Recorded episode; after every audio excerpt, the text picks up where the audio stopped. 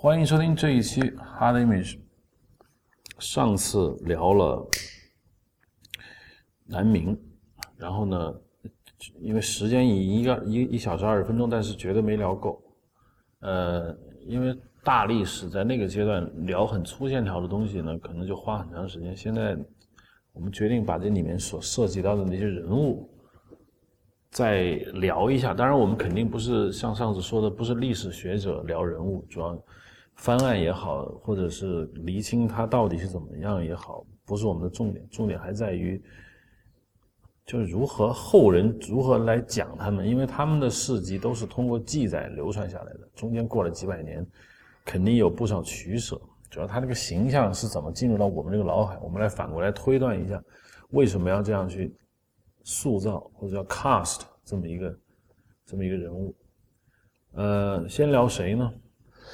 我觉得可以从弘光开始。弘光就是说一下南明，说南明就是他第一个皇帝。呃，崇祯吊死眉山以后呢，弘光应该还是老福王这个朱常洛的儿子朱由崧。他在这个世系中，他最应该是最近，他最这个根红苗正，呃。我这大部分人可能对弘光不是很熟吧？弘光是这样，就是说你刚才提到了弘光，我为什么觉得说他是尤？其是，在南明的皇帝中，嗯，可以说的人，我觉得有四个人，当然也就那四个人当过皇帝，都是很有说头的。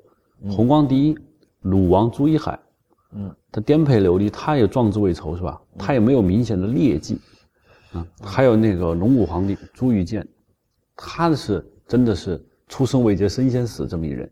嗯，很有作为。嗯，朱由榔也干了很长时间，他干了十二年皇帝，是吧？他也是可以说，最后还是死在了吴三桂手上，在昆明。他也可说，为什么我还是觉得弘光？因为弘光在中国历史本来就中国历史书上没有他这个名字。嗯，明朝灭就灭了，就没有他这个名字。对。但是弘光在所有的皇帝中，他是属于第一，你说的在中清晋之中，他是最靠近。皇位继承人的对。第二，弘光当时在这个，在整个南明中，是不是是最腐朽、最腐烂？弘光朝廷是最糟糕的，也是坏人最多的朝廷，啊，几乎被普通的历史教材被证明弘光是一个烂人、烂皇帝。但我看了一些书和结合我自己的观点，就我觉得弘光还是有可很多可去说的东西。就我觉得比朱一海、朱一剑和朱由榔来说，嗯，更有意思一些。不过，这位普通人这四个全都不知道 啊。那读南明史，你你不知道南明史，我们听这期也是有点奇怪。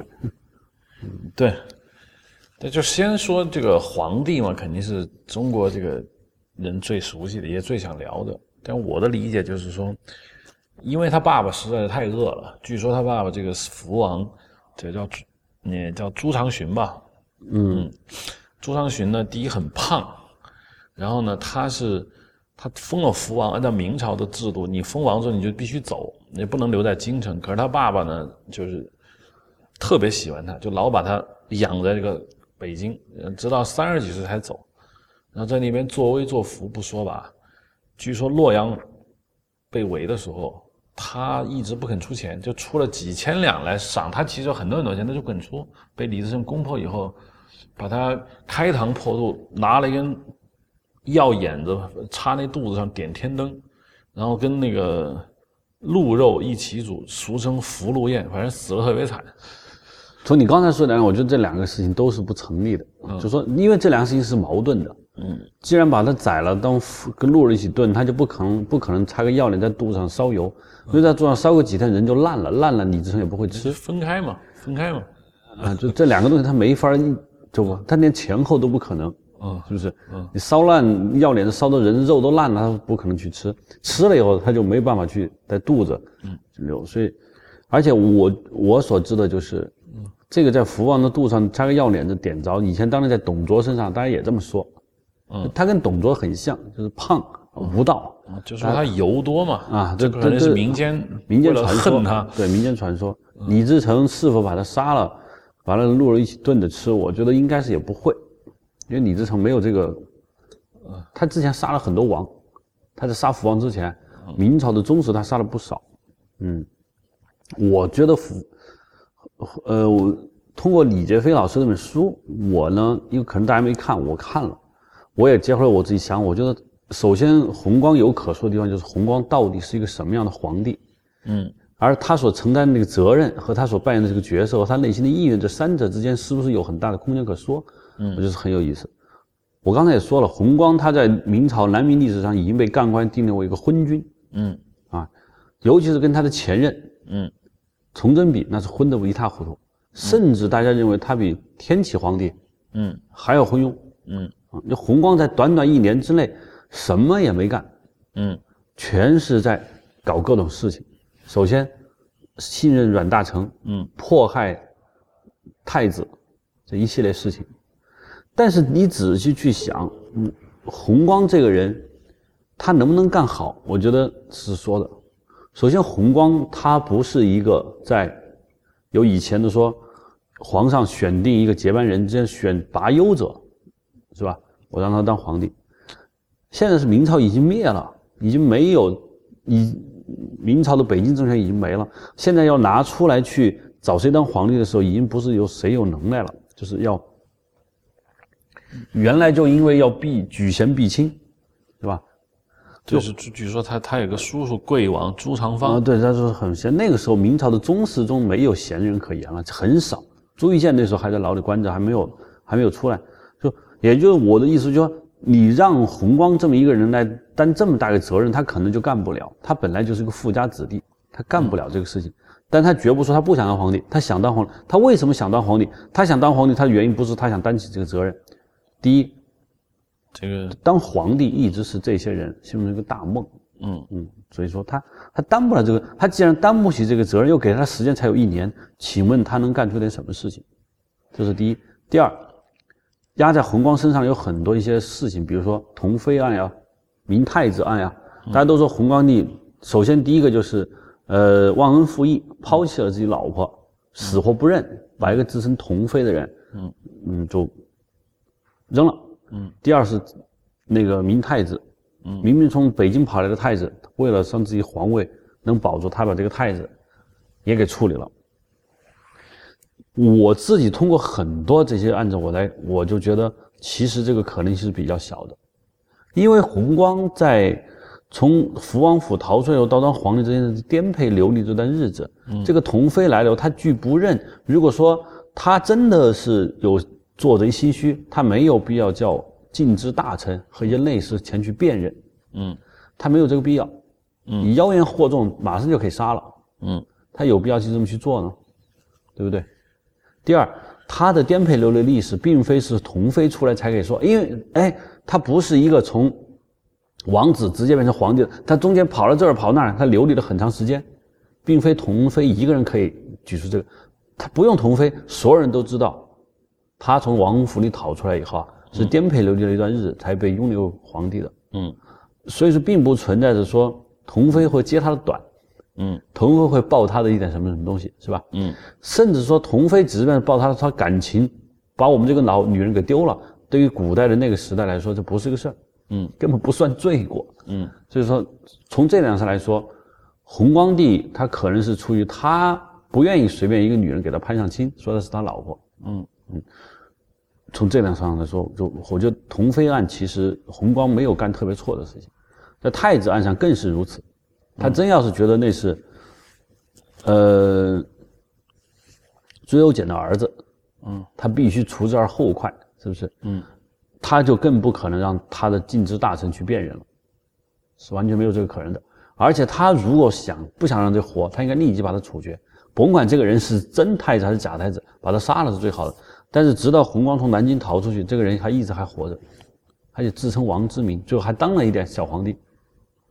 对他，我觉得从就是怎么理解这个事情？因为中国古代，如果这个人打着太子的旗号进的城，你就很难一下把这个捉住给杀了。因为普遍大家还是希望正统皇帝，就崇祯帝亲儿子出来当皇帝。这个事儿确实不敢轻举妄动。你说他他他秘密进来的，那还好；他如果说大臣们都知道了，至少弘光不是第一个知道这事儿的人的话，那他就很难动手了。哎，别人说，哎，他说他是太子，你未经任何程序你就把他给杀了，那显然你做贼心虚。这这显然，我只是来解释为什么他没办法第一时间动手。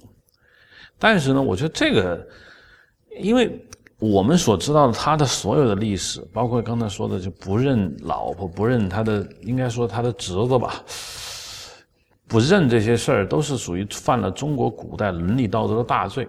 因为你要想，那明朝遗臣也好，还是说清统治者也好，倾向于把南明皇帝写得很昏庸，为什么呢？你扶不起来呀！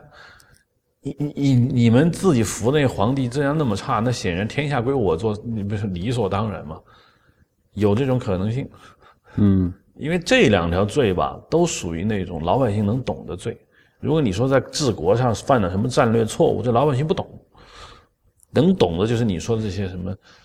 不是不认糟糠之妻是吧？嗯嗯，就是说，我们通常中国的叙事中，作为皇帝，就是当权者，你至少要满足两条：第一是安分守守己，就是你守天下，是吧？第二要你要励精图治，不承认一个皇帝有他自己的选择和要求和他自己的喜好。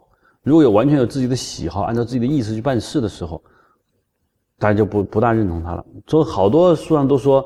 明武宗朱厚照就是这么一个人，为大臣所不容，而且尤其是在一个国难当头的时候，你这么干那就更不可能。所以说，其实在我感觉，弘光就是个普通人，一个没有多少才能，一个富家子弟，也不算太坏，嗯，被扶到了皇帝这个位置，多少人对他有要求？你想，弘光想要执政，首先他有没有这能力？第二，他想要执政，马士英、阮大铖能让他执政吗？十个法能让他去执政吗？嗯，这些这三个人都是就是千古难逢的好机会，我可以施展抱负，我可以在青史留名，我给匡扶匡扶国难的时机，我能让你一个小孩去执政吗？也不可能。所以弘光其实没什么可执政，而且弘光发现，嗯，这些人比我能耐，就让你们干，嗯，他不像嘉靖，是吧？对，嗯。嘉靖是什么都不让你们干，我一干我不干，这国家就完了。他不是，这既然你们能干，你们就干。我在后宫吃吃喝喝，看个戏，仅此而已。他也没有干特别坏的事情。他据说办了件好事，据说是南明一个很大的公案，就是东林党，因为启用阮大铖以后，阮大铖反正是东林党的死敌。当年东林党那些人在南京写了一个著名的一个部那个大字报吧。叫什么？刘都防乱揭帖，要把阮大铖赶走。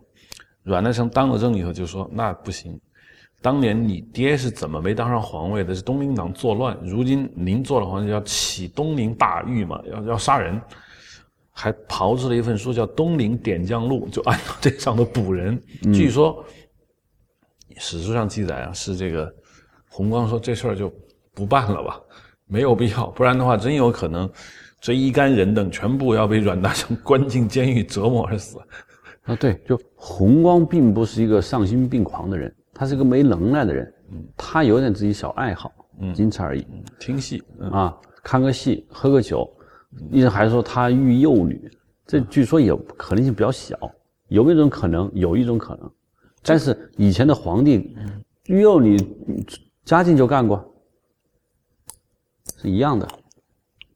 这个育幼女这种说法吧，长期以来就是用来抹黑皇帝的一个惯用手手段。当然，你说他真没有，这这是不不知道的。嗯，但是说他爱唱戏，说是这个典型的，因为中国从李后主时代就开始说，这皇帝爱听戏就绝对不是什么好事。啊，对，就是他无论是看戏观，我就感觉红光这个身上充满这个巨大，就是大家对他的期望值。和他自己所干的事情之间的产生了巨大的差距以后，大家就会把他不作为，把他看成了一个巨大的一个罪恶来去声讨。我们同样想，如果是弘光张在，但在弘治年代，是吧？嗯，明朝没什么事情，他看个戏，玩一玩，乐一乐，不算个大事情。嗯，就是因为你在这个时代你还这么干，觉得那那你就其罪大焉。其实朝廷有要要人有人要臣有兵有什么都有，他不需要他去干什么，这是一个。这中国古代这个统治的问题就在这儿嘛，就是以前越往古代走呢，就是说皇帝是可以不做事的。那么皇帝一旦做事，就可能就好事坏事他都很厉害。那个时候就朝廷相权很大，基本上就是他那些班子就把事儿干了。但是后来越来越把这个责任推在一个人身上，这个人一旦不行，就很快的就很完蛋。所以应该说后人对他的这种，我觉得两种都有吧。一方面是你说的，就是寄希望于他，因为没成功，所以就当然就往身上抹黑，这是一种。据说他后来是南京城破，然后逃了出来嘛，被一个人背着。然后那个人背着他往清清军大营里走，然后这个红光就说：“你把我放下来，然后呢，我给你钱。”那个人说：“我一生的好事均在你身上，我岂能把你放下？”嗯，是黄德功手下两名就把他背进清营，结果就被捕。嗯，这个这个这个小段子本身就有一种极为漫画的这种感觉，就是皇帝没有尊严了。而那个人也没把他当皇帝看，只是把他当做一个奇货可居的一个货物。对，实际上是说红光被他背在身上，是用牙齿咬他的后脖梗子、肩膀上的肉，嗯，痛哭流涕。就红光觉得完了完了完了完了。就红光其实当时他跑跑的方向其实还不一样。当时马士英带着太后跑向了杭州，嗯，要往南再跑。红光其实去了黄德公的军营，嗯，他是往应该是往往东在跑，是吧？但红光是否说我要组织抵抗，我不知道。就是红光知道，他去了他最信任的武将那干了。嗯，还有我刚才补充说一下，就是说明朝的内阁制度其实已经让皇帝可以不干什么事情了。嗯，什么都有内阁制度，内阁首辅有一系列的大臣去干，就不需要干什么。大臣们也希望皇帝不要干什么，而且估计所有人心里都清楚，马士英、十个法。包括各个大臣、阮大臣，他们都心里清楚，明朝南明江山能稳下去，靠你弘光在那儿去决策都也没戏，嗯，就太危险了，不会让你干，嗯，让我们干，只是他们几个大臣内部不和，嗯，加上本来满族的军政的强强力，和当时弘光在这个对外政策上严重失误，嗯，导致了一下子就失控了，嗯，而且这个事情，比如说。红光的首都在南京，南京离前线太近，一旦南京被攻破就没了。嗯，这跟当年就是，其实朱棣在打南京的时候，朱允炆其实军队还有很多，只是因为一下子拿下了首都，嗯，就完了。这个军事是它是有偶然性的，嗯，就红光最后听在史书上说，他最后跑之前他还在看戏，直到人说清军打来了，他连带着几个人从那儿跑了，跑了以后，直到被俘，他。他的使命就结束了，最后带到了北京被杀。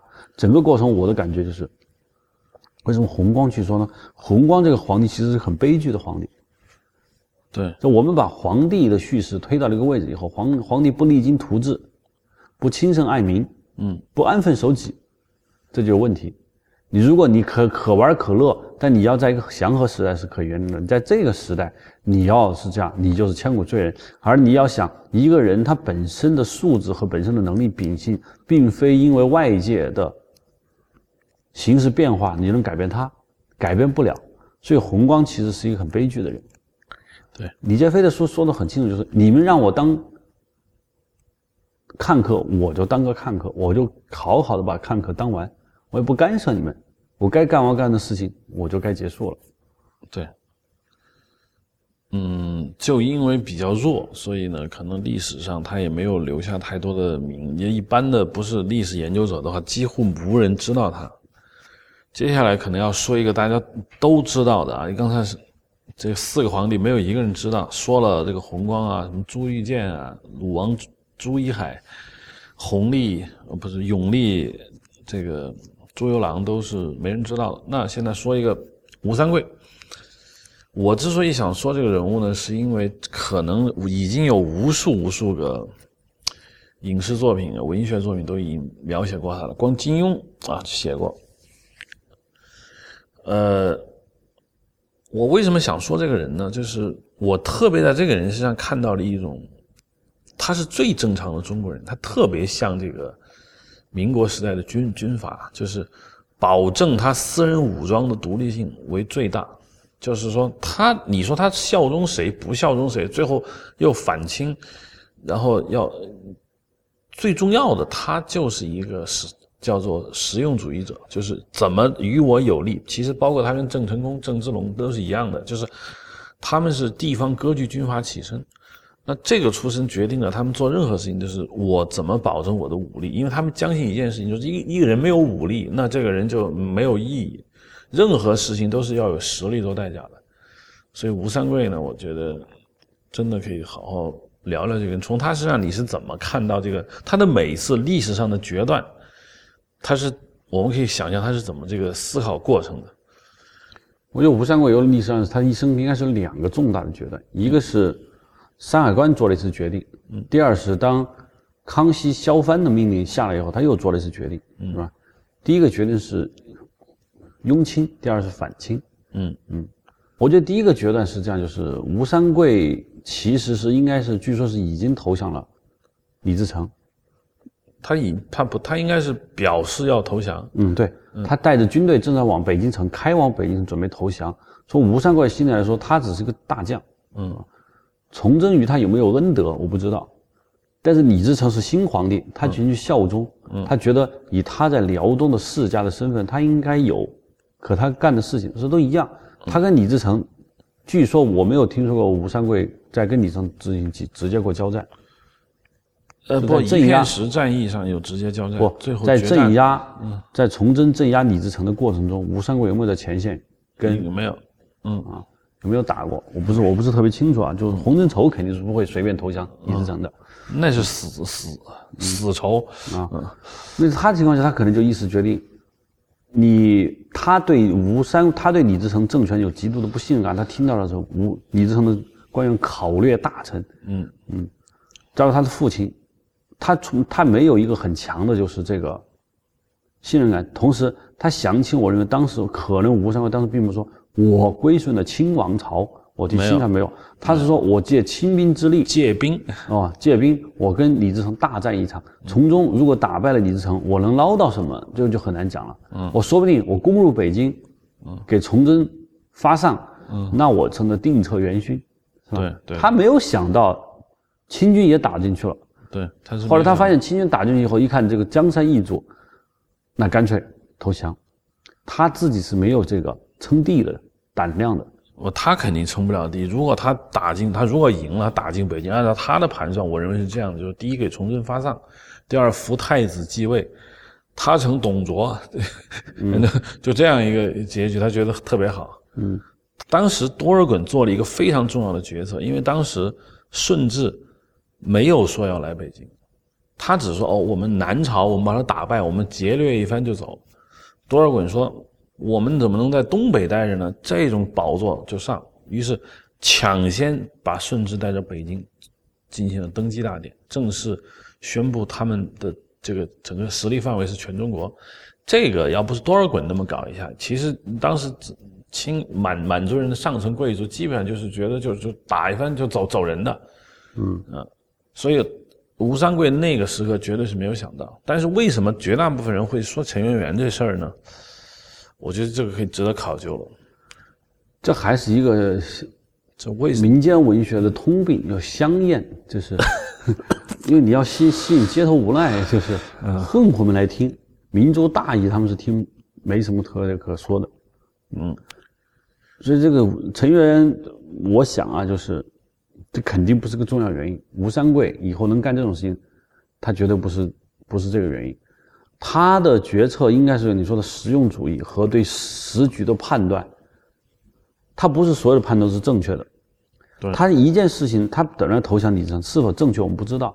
然后在清兵把李自成消灭以后，他当时的判断可能就判断失误，他没料到清军会攻入北京，成了当了做了天下。他的决策就是那就替他干，是吧？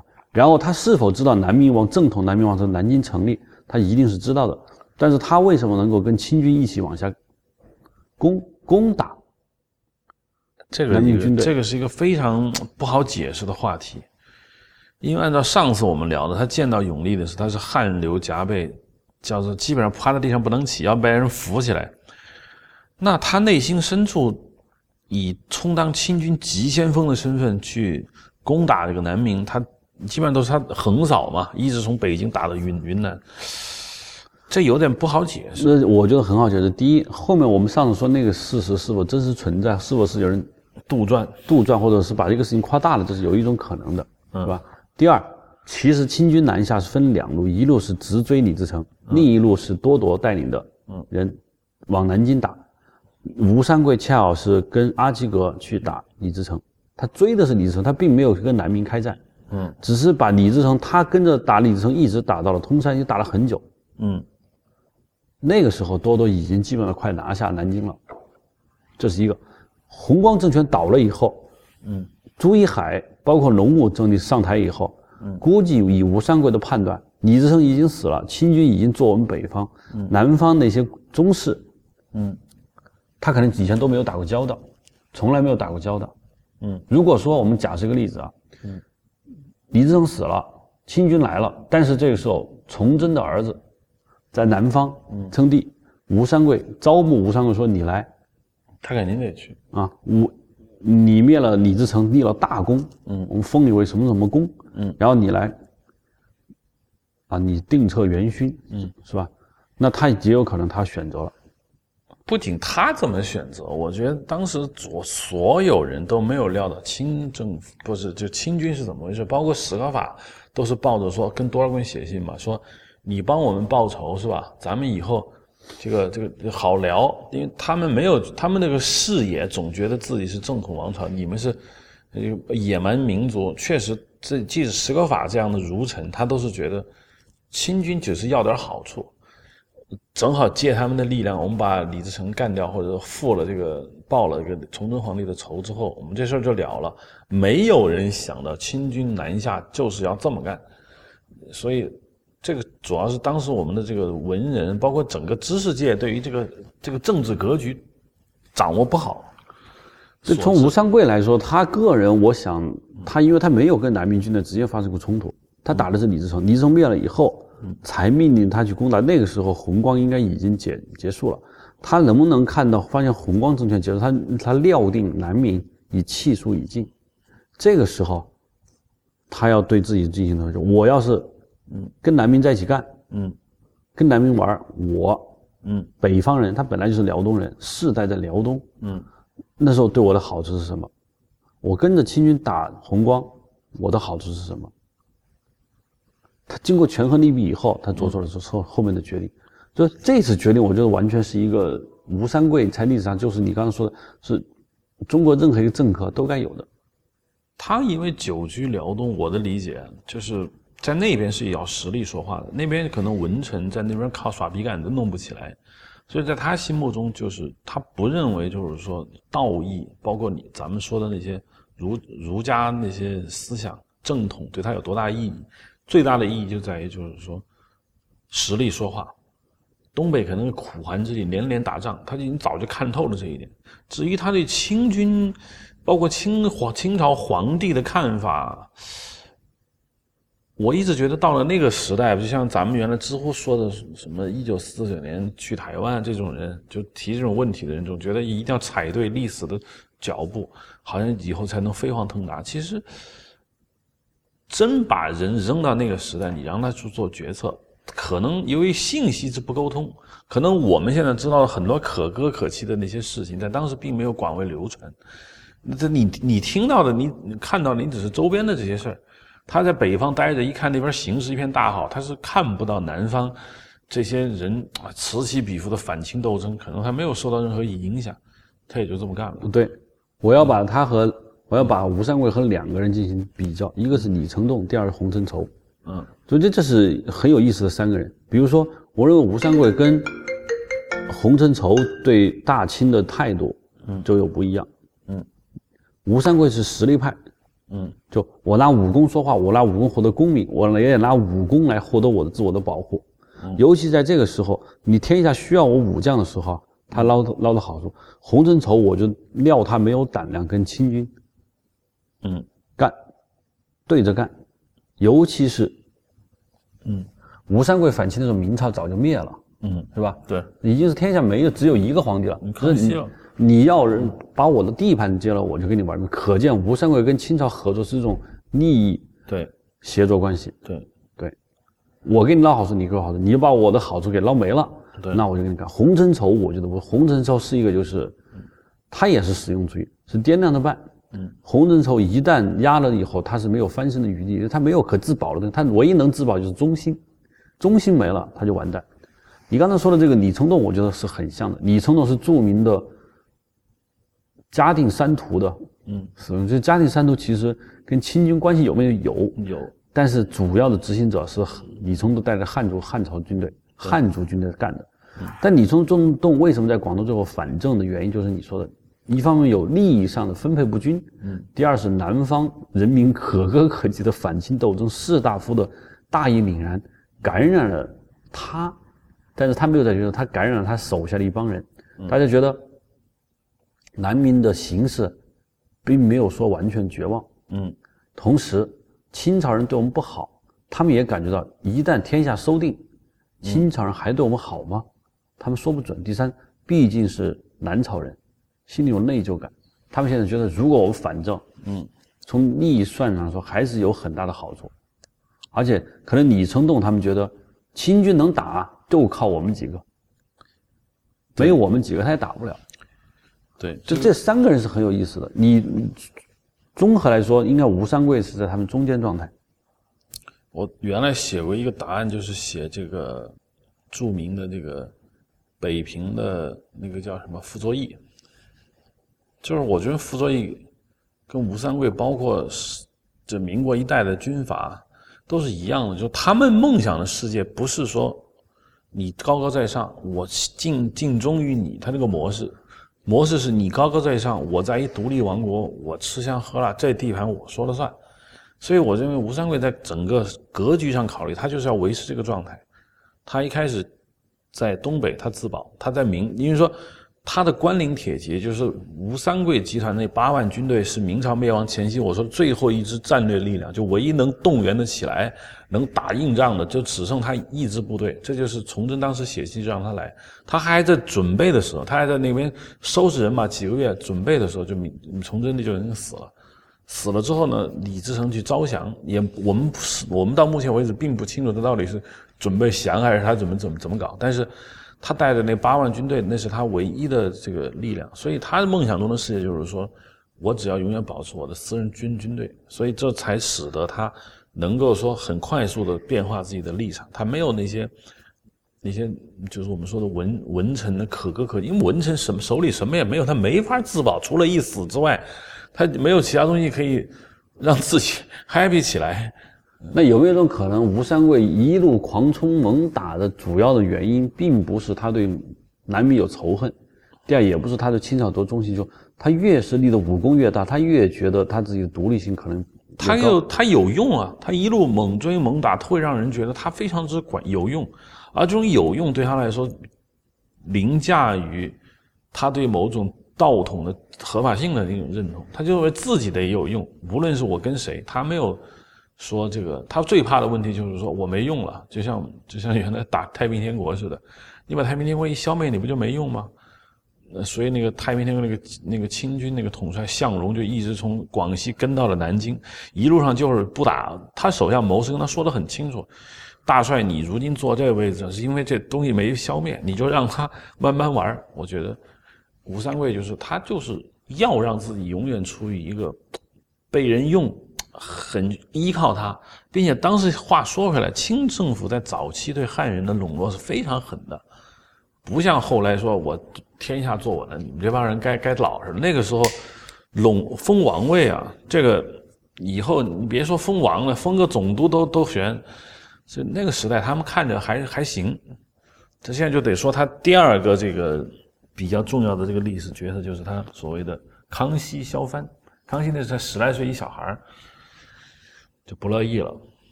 就是我曾经看过一本书，叫做“嗯，就康熙一生三大武功嘛”，这就不说了。这可能有什么尼不楚啊？这但是这个平定三边三王就很短，就是站在他那本历史书的角度上来说，那吴三桂必然是乱臣贼子。请问我现在搞没搞明白？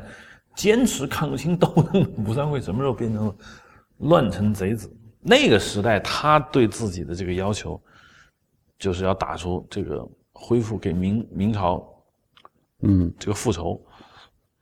从我的来说，吴三桂反清绝对不是为明朝嗯复仇，他后来他跟自己在衡阳自己当了皇帝，那但是一个政治旗号，就是他曾经杀过明朝的皇帝，所以他再怎么着，他跟李自成以以同罪论处，他已经是板上钉钉了。就是反清反反清复明的意识，应该是要把它当成暗杀目标了，是吧？他其罪大焉，但他为什么要这么干？第一，这肯定是一个政治旗号，他觉得南方。还是有反清复明的人，他给端个旗号。但是我觉得更大的原因是，吴三桂看到了当年永历那帮人，还能在李定国这些人在云南坚持了七八年，孙考坚持很久，而清军还很难跟他打。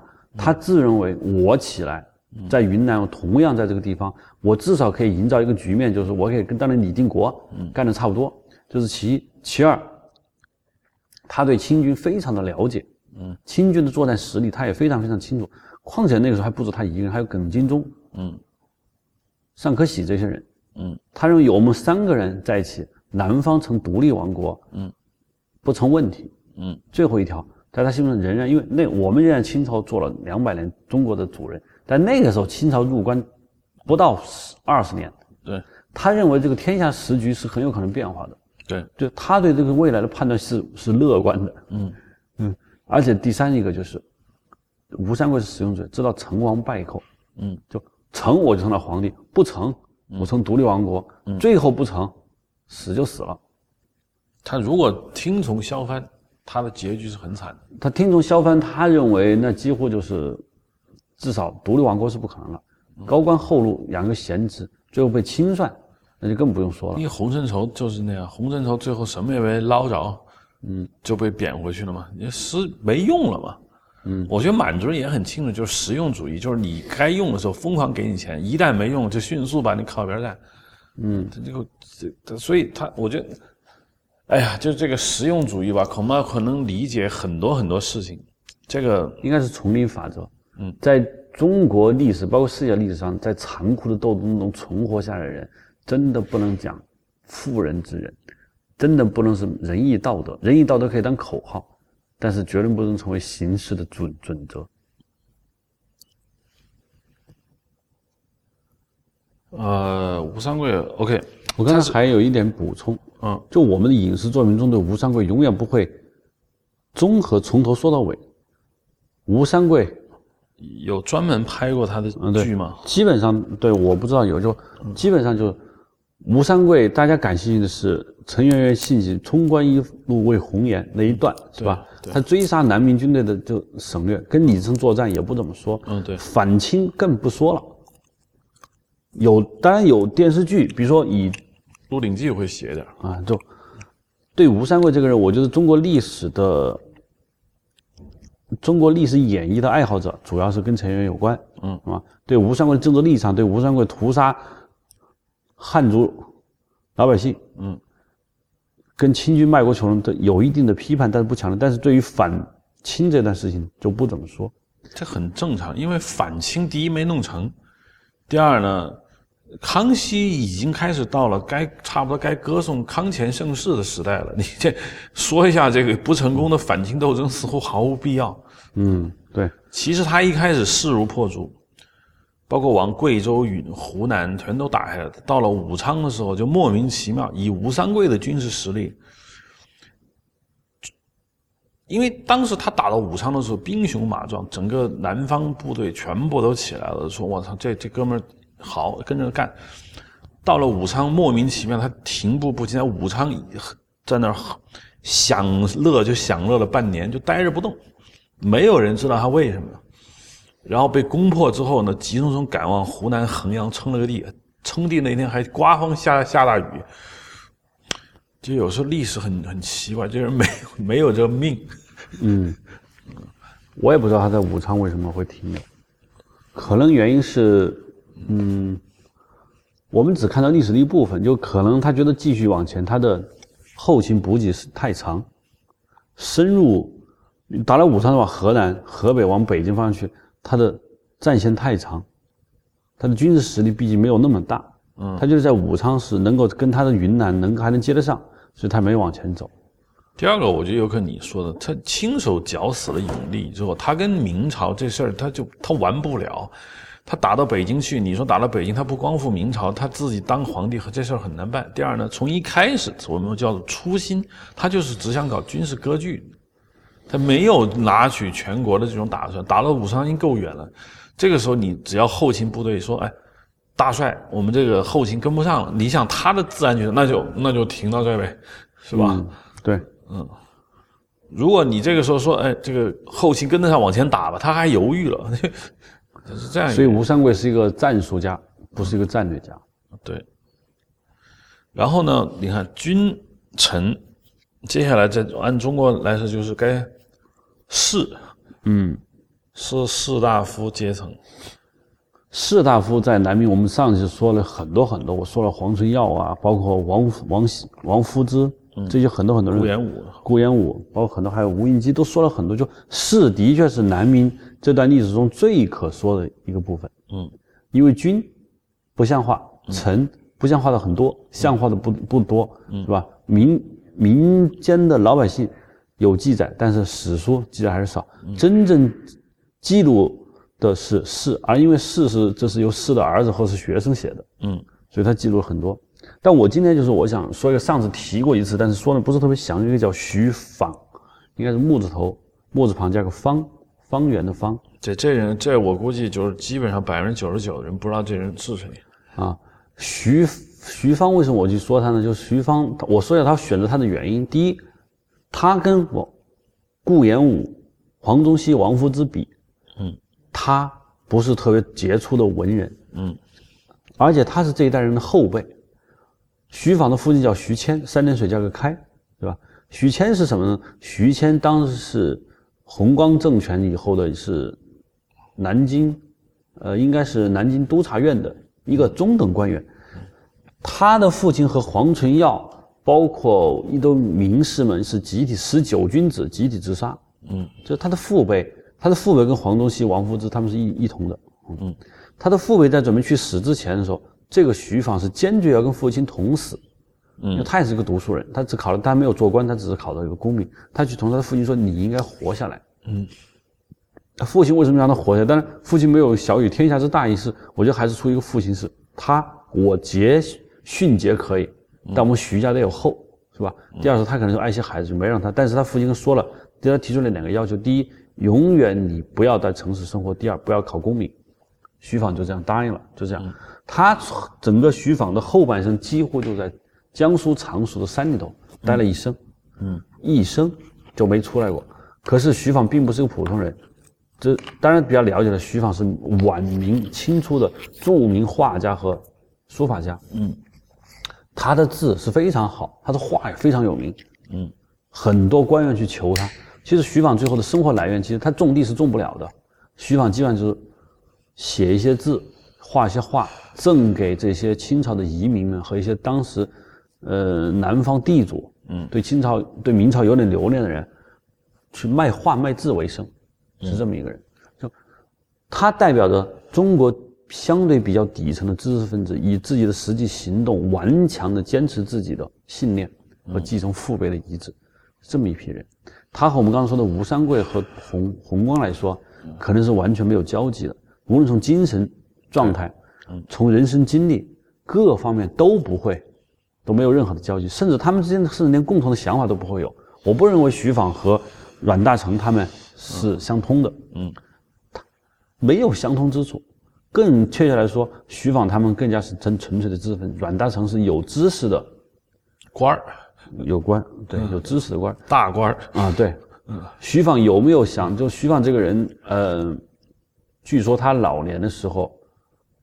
他的儿媳妇抱着孙子、外孙，然后抱着孙子跟他说：“再不搬到城里头，一家人就饿死了，因为没有米可买，山里头没有吃的，他不许他们出去，就饿都很饿。最后徐望说：‘那你们可以，你们可以到常熟的镇上居住。’嗯，就你们可以买点米吃，嗯嗯，就这么一个人，就他在中国晚明、南明历史上是属于应该是被忽略的，但是是斗争最坚持时间最长、所付出的代价更大的一个人。因为你像他的父亲，包括那些死节的这些人，死就他们一个人，死的也很痛快，留了名。嗯，徐晃不仅他没死，连带他的家人受苦。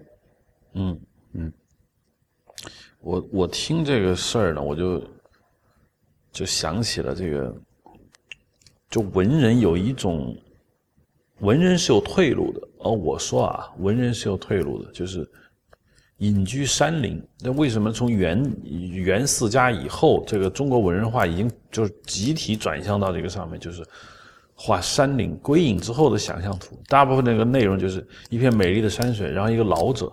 那么就骑个驴，要不就是访友，然后在某一个地方有一个金舍，有个茶茶室，那大家就得喝茶。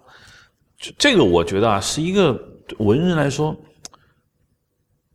这是可以值得的生活。从虽然从陶渊明时代那那就已经有了这种这种享受，但是你刚刚说的徐法，我觉得，嗯，应该不失为一种妥协的办法，因为你毕竟你政治上你不能够。有所作为的话，那么你至少还有一个文人的山林可以隐蔽起来，可以这个作画。你相对于普通农民来说，按你的刚才说法，他至少诗画卖钱，这肯定不是卖一点点钱，一点点钱，他他那个他就不够有名，因为他足够有名，所以他卖的钱也比较多。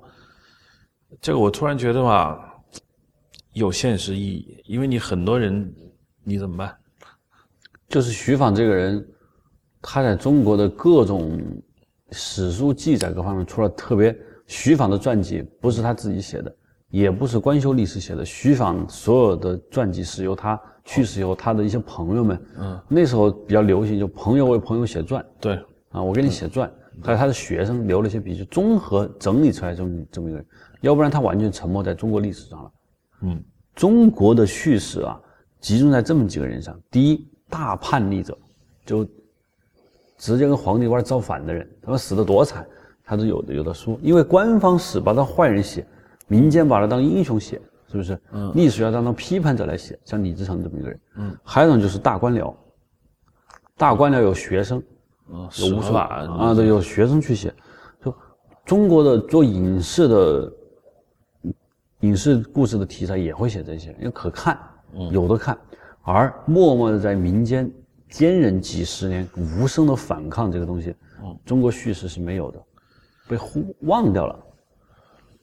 中国的东西就不去记他们，是不是说他们没有价值？我认为他们有价值，但这个价值并没有被主流去认可，因为在中国的这个叙事观念中，不拿刀抡。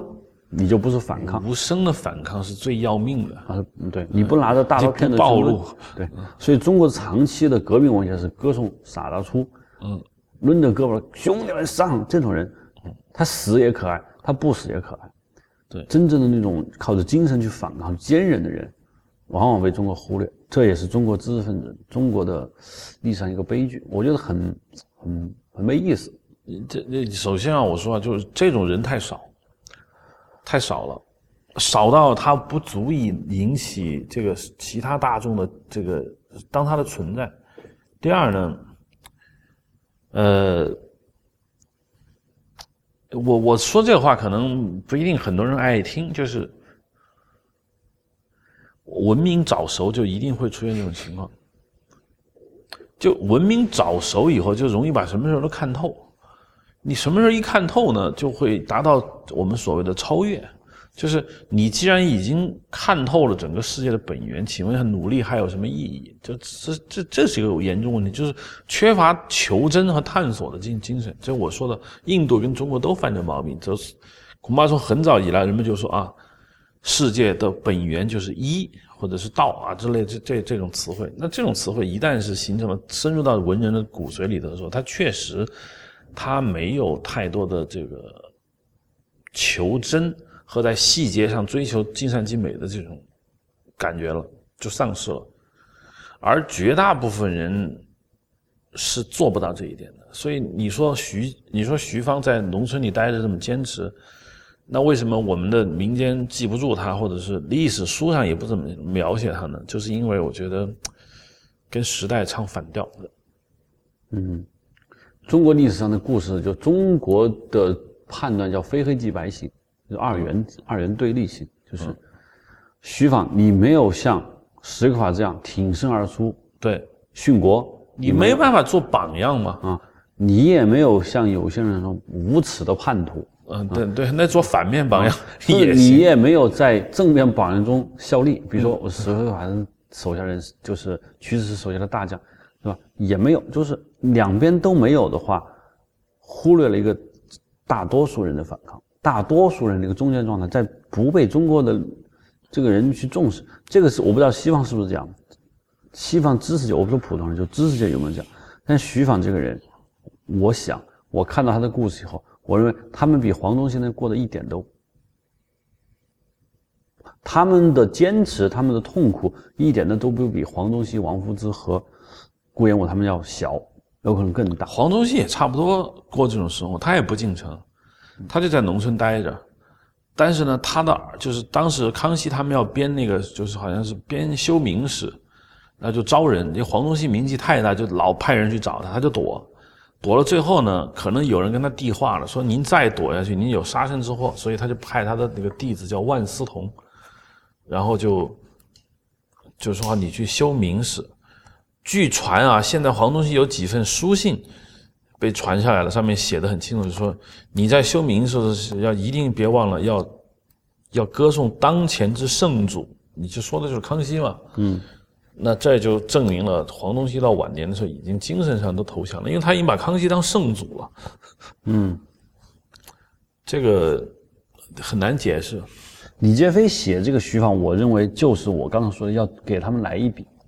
嗯，作为一个学者，作为一个知识分子，他们觉得这些人不来一笔的话，就会被忘掉，对就会忘掉。你把南明这个整个这个社会阶层就会被忽略到很大一块，对被忽略到。而南明有南明之所以这个历史上有这些有大家有哀婉之感，是由这么一大群人组成的，就不止徐晃，对，还有很多很多差不多的人。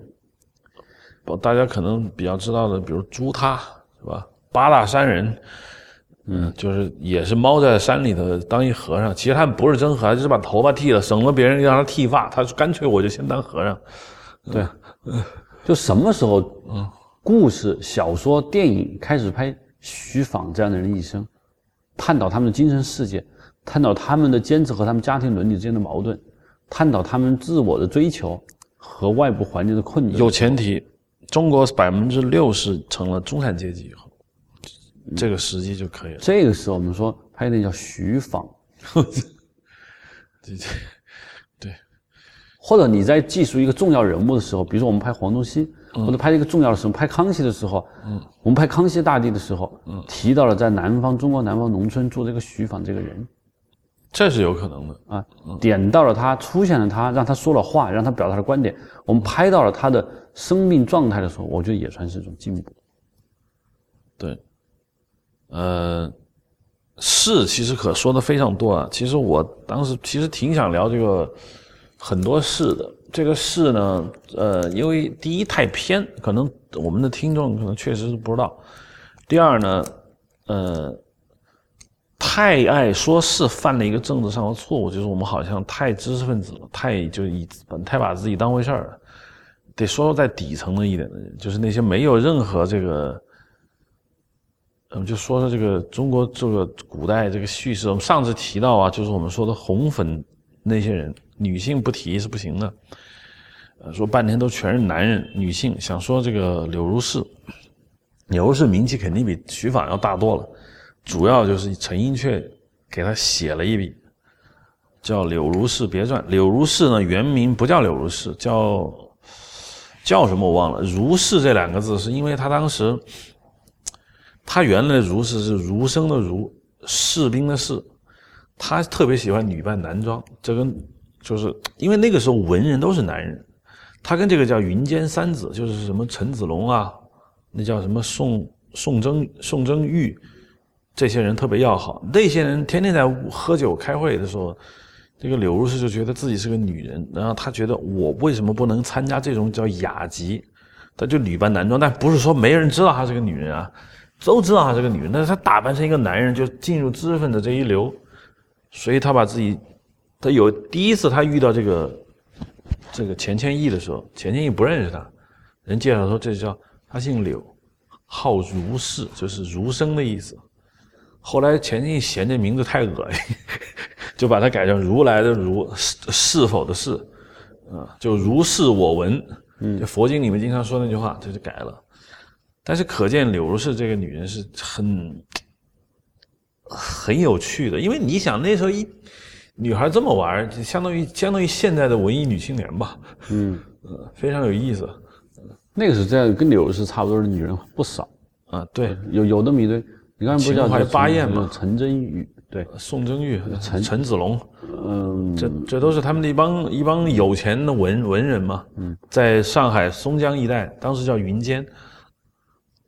我对柳如是这么看，就是我看了一个电影叫《柳如是》，就是万茜他们弄的。嗯，对，一个电影导演我忘了他叫什么名了，应该叫高峰，好像是，就是我看了，我看了那个片子是秦汉演的，钱谦益，钱谦益，我看了以后，首先先问一下，是嗯，里面那谁？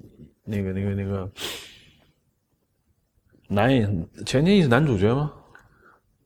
对，就他他片名叫柳如是，但是跟钱谦益是分不开的，就是秦汉演的钱谦益，冯绍峰演谁？冯绍峰演了一个柳如是的一个情人陈子龙，因为他跟陈子龙的故事是最大家知道的最多的嘛。啊，对。我看完那个以后，第一，我我想就是，首先大家这个才子佳人要打破一下。钱谦益跟柳如是见面时，钱谦益已经是五十多岁了。对，那就是他已经是柳如是是他的妾，连妻都不算。是是主意，而且柳如是没有跟钱谦益生过孩子。对，嗯，就是。也就是说，柳如是按照当时大家不要期望钱谦益和柳如是有多么高的爱情，有多么和谐的婚后生活，都不可能的。钱谦益降亲以后，柳如是在家里那点东西就是地位很低的。由钱谦益去世以后，那就更了不得了。柳如是要被扫地出门，你是妾是吧？扫地出门，就是你加上他的出身还是一个红粉，嗯，这样一个，所以。那个那个电影呢，还是相对比较接近现实，就是我们不要是才子佳人，但是那种钱谦益老了。好，第二就是为什么柳如是会喜欢钱谦益？我我现在你要说钱谦益，我脑子全是想着秦汉这个人，但是为什么导演选他？那就是儒雅。我没看，我脑海里想的是一糟老头子，秦汉演的，就是说他是一个 嗯儒雅的男人，说话声音很柔和。我们想柳如是为什么会喜欢钱谦益？我感觉啊，抛开爱情因素之外。还是一个踏实的感觉。钱谦益这个作为这个年龄，五十多岁，看见柳如是想有心纳为妾。钱谦益本来是一个文人，可能比较体贴，年龄又大，比较成熟。柳如是不得不要为自己的出身做考虑的时候，可能又在陈子龙那儿，嗯，爱情失落。对，他陈子龙他是这样的，给观众解释：陈子龙呢，这号称云间三子，就是当时在上海松江混的三大富家公子。这个柳如是跟他是爱的死去活来，但是你也知道陈子龙有老婆，据说他们两个人在那个一楼房里，在一个就是阁楼嘛待着的时候，他老婆带着他的家奴过来大闹，要把那楼拆了。陈子龙先拿出拿一个梯子先跑了，因为他特别害怕他老婆。然后柳如是在楼上待着，直到他的那他妻张氏要拆楼，把那个最后他们俩只好分手。这些故事让我觉得。就男人总扮演着抽梯子先走人的角角色，嗯，要歌颂柳如是，必须要贬低陈子龙嘛，嗯。嗯，就他可能在陈子龙的爱情有一悲剧，然后他跟柳如是，他跟钱谦益在一起了。这个电影基本上是讲的就是花了很长篇幅讲柳如是的这个作为一个女子的可爱。但是电影中仍然有一个问题没有绕过，就是在大是大非问题上，柳如是到底有没有在钱谦益身上起正面的作用，还是负面的作用？流传已广的这个说法啊，段子说嫌水太冷，钱谦益不肯死。嗯啊，其实柳如是在历史上并没有劝这个钱谦益一定要一定要反清，一定要打，他并没有这么干。他也做不到。钱谦益当时的官也不小，他是洪光朝的礼部尚书，嗯，他官也不小，他其实柳如是做不到这点。柳如是，我认为唯一就是，我认为他能做到的事情就是，他在跟钱谦益见面的时候，他们一起谈论过中国的局势，是吧？嗯，当天下的局势，柳如是传达出来了以后，传达说，他认为钱谦益是正义的，嗯，他给钱谦益一些精神上说，我们应该如何，我们应该如何如何如何。但是当清军打上门的时候，钱谦益竟然没有这么感觉，柳如是顶多给出了一个背影。痛苦的背影给他了，不高兴了，不说话了，并没有说跟他要分手，都没有。所以说，我就我就在这个民间来说，刘如是这个故事，这个女性的角色被极大的提高了以后，大家会造成一个错觉，是好像认为那些女人扭转了很多，扭转了当时很多人的心理状况，其实是根本是不可能的。之所以这么干，我认为主要的原因在于就是文人爱写女人。妓女爱国是一个很传统的写法，比如说那个严歌苓那个《金陵十三钗》，这你你你说哈，你妓那个十三个妓女为了救一个呃国国民政府的伤兵是吧？就跟就是说，那我们去日本军营，我们一就一去不复返了嘛。这故事结在他们都去了，妓女爱国，那为什么你就是想想，那为什么要写妓女爱国？妓女比那些男人要更爱国。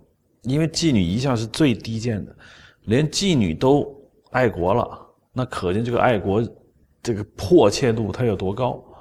嗯，这是一种写法。嗯，对，我们中国有一句土话，我不想说出来，就反正是他们妓女就是是一个就不值得信任的人，是唯钱是利的人，连他们都能爱国，某某无情，某某无义嘛。嗯，对，他们都能尚有爱国之心，你。你连他们都不如啊！那就真的就是，你夫妇和存之必要就没有了，就其实是被拔高了。柳如是这个人被拔，而且柳如是最后，最后他的生活痛苦是陷入家庭经济纠纷。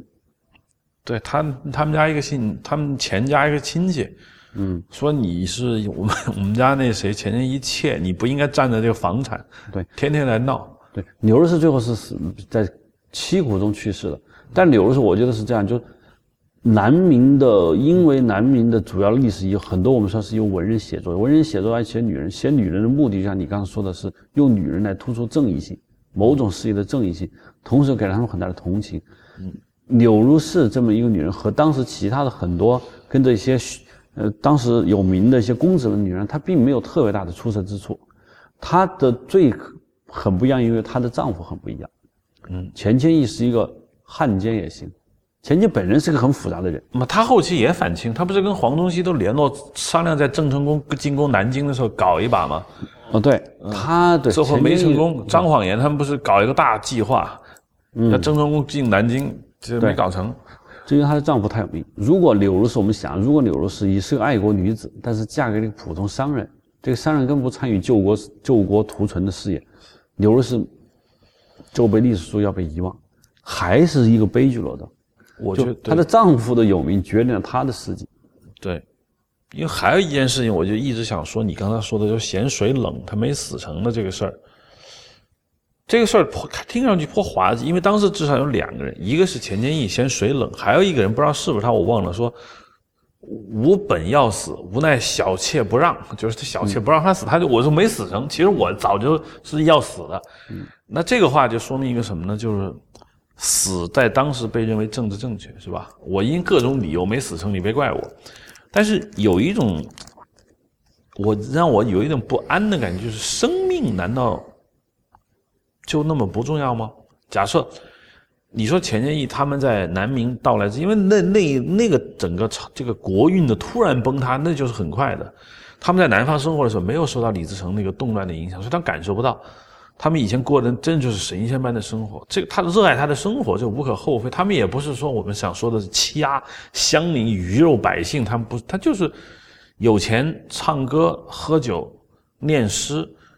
这个时候你让他去死，无疑就他放弃这种生活，放弃这种生活，他产生了犹豫。但是他下水那一刻，觉得哇，这死了也太痛苦了，他还是回来吧。如果这个事儿值得去否定的话，说你就不应该这样，你你就应该慷慨就义。似乎有一种潜台词，就是说，生活跟大义比，大义比生活重要？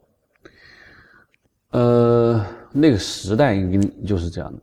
那个时代，那个时代就是在中国一般都是这样。太平盛世，你讲娱乐消费，没人管你；在该不讲娱乐消费，你讲娱乐消费，叫不合时宜，那就要被谴责。因为民众期待你们这些知识分子去干点什么事情，你却没有干，他认为你叫失责。